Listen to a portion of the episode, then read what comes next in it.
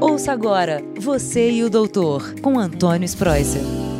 Olá, ouvintes do podcast Você e o Doutor. Como sempre, um prazer enorme estar com vocês semanalmente aqui, conversando sobre saúde e qualidade de vida, e sempre com um episódio novo para atualizá-las e atualizá-los sobre saúde, sobre alimentação, atividade física, problemas gastrointestinais, hormonais, enfim, problemas da nossa vida, né? Por falar em problema gastrointestinal, uh, recentemente a, a, literatura médica tem chamado a atenção, tanto no Brasil como no exterior, para novos casos de refluxo. Refluxo que eu falo é quando a comida sobe, né, do estômago para o esôfago.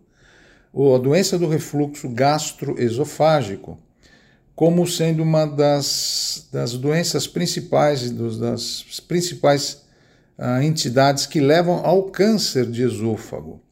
Nós temos visto recentemente no, um novo aparecimento dessa doença. O câncer de esôfago ele faz parte de uma série de sinais e sintomas que pertencem à má digestão, ao refluxo, principalmente gastroesofágico. Por quê? Se, você, se vocês lembrarem da anatomia, o esôfago é um tubo que liga a nossa boca ao estômago. Simplesmente é um tubo de conexão. Ele leva o alimento, ele leva água, ele, ele é ó, o tubo de conexão que você tem, não é que você mastigou, engoliu, vai pronto, vai para o estômago. Ele não faz parte propriamente de absorver nenhum tipo de alimento. O esôfago, como eu falei, é um tubo de músculo que ele contrai e leva a comida para o estômago. Às vezes pode acontecer que a comida que está no estômago agora, fazendo digestão, e claro, vocês sabem que o estômago libera ácido para ajudar a digestão dos alimentos. Esse, esse, esse bolo alimentar, esse, essa quantidade de alimentos agora que está é assim fazendo a digestão, é meio pastoso, né? vira até água. Ela pode voltar para o esôfago, pode subir. Tem casos que você pode ter uma hérnia, hérnia de hiato é o nome da doença é uma situação em que o, o teu esfíncter, que é um músculo que prende, que fecha o esôfago no final para não voltar comida, às vezes esse músculo está mais dilatado, ele está mais enfraquecido. Principalmente no caso das mulheres, depois da gravidez, que o nenê vai crescendo, o feto vai crescendo, vai aumentando muito a pressão dentro do abdômen, né?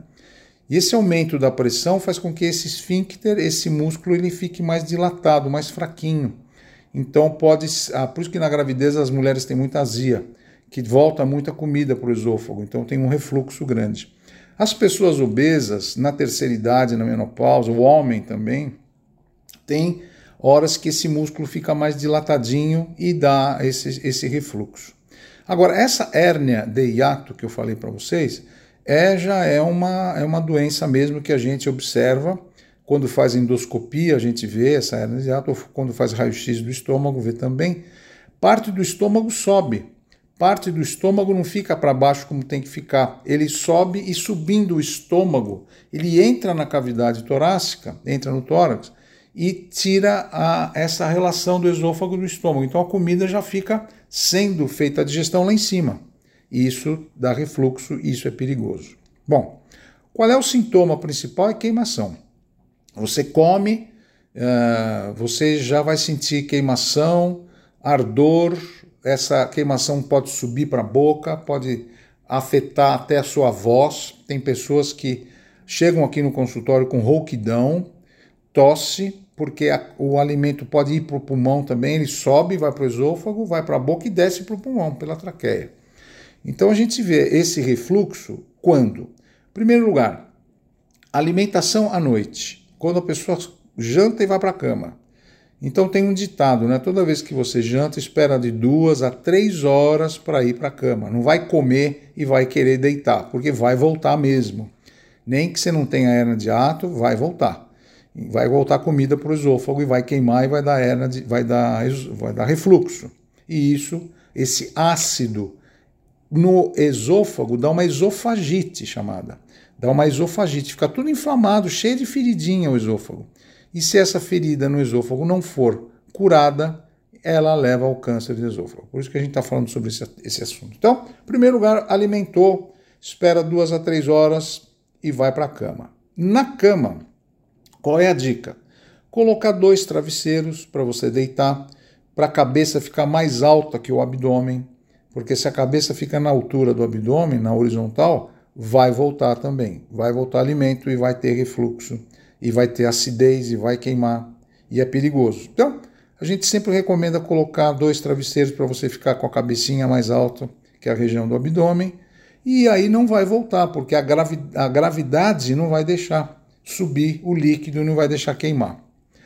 Outra dica importante é evitar bebida gasosa à noite. Todas as bebidas, inclusive água com gás, faz com que você tenha maior refluxo. Maior quantidade de líquido pode subir para o esôfago e pode queimar também. E outra dica é evitar dormir de bruço. Quando eu deito na cama e fico de bruço, a pressão no abdômen aumenta tanto que isso faz com que possa subir o alimento e fica no esôfago parado. E a gente vê sempre as pessoas que chegam aqui, doutor, eu tive uma apneia do sono, eu parei de respirar. Às vezes não é apneia, não, às vezes é refluxo. E então, quais são os principais sintomas? Como eu falei, é queimação, né? A pessoa sente a boca queimando, às vezes, um gosto ruim na boca. E tem uma coisa importante: os dentes podem ficar diferentes, os dentes podem ficar mais amarelados porque o líquido do estômago está voltando para a boca. Então você tem mais queimação, você tem voz diferente, você começa a ter muita tosse, dor de garganta. No dia seguinte você está rouco, está rouca, não sabe por que está isso, e a causa é refluxo.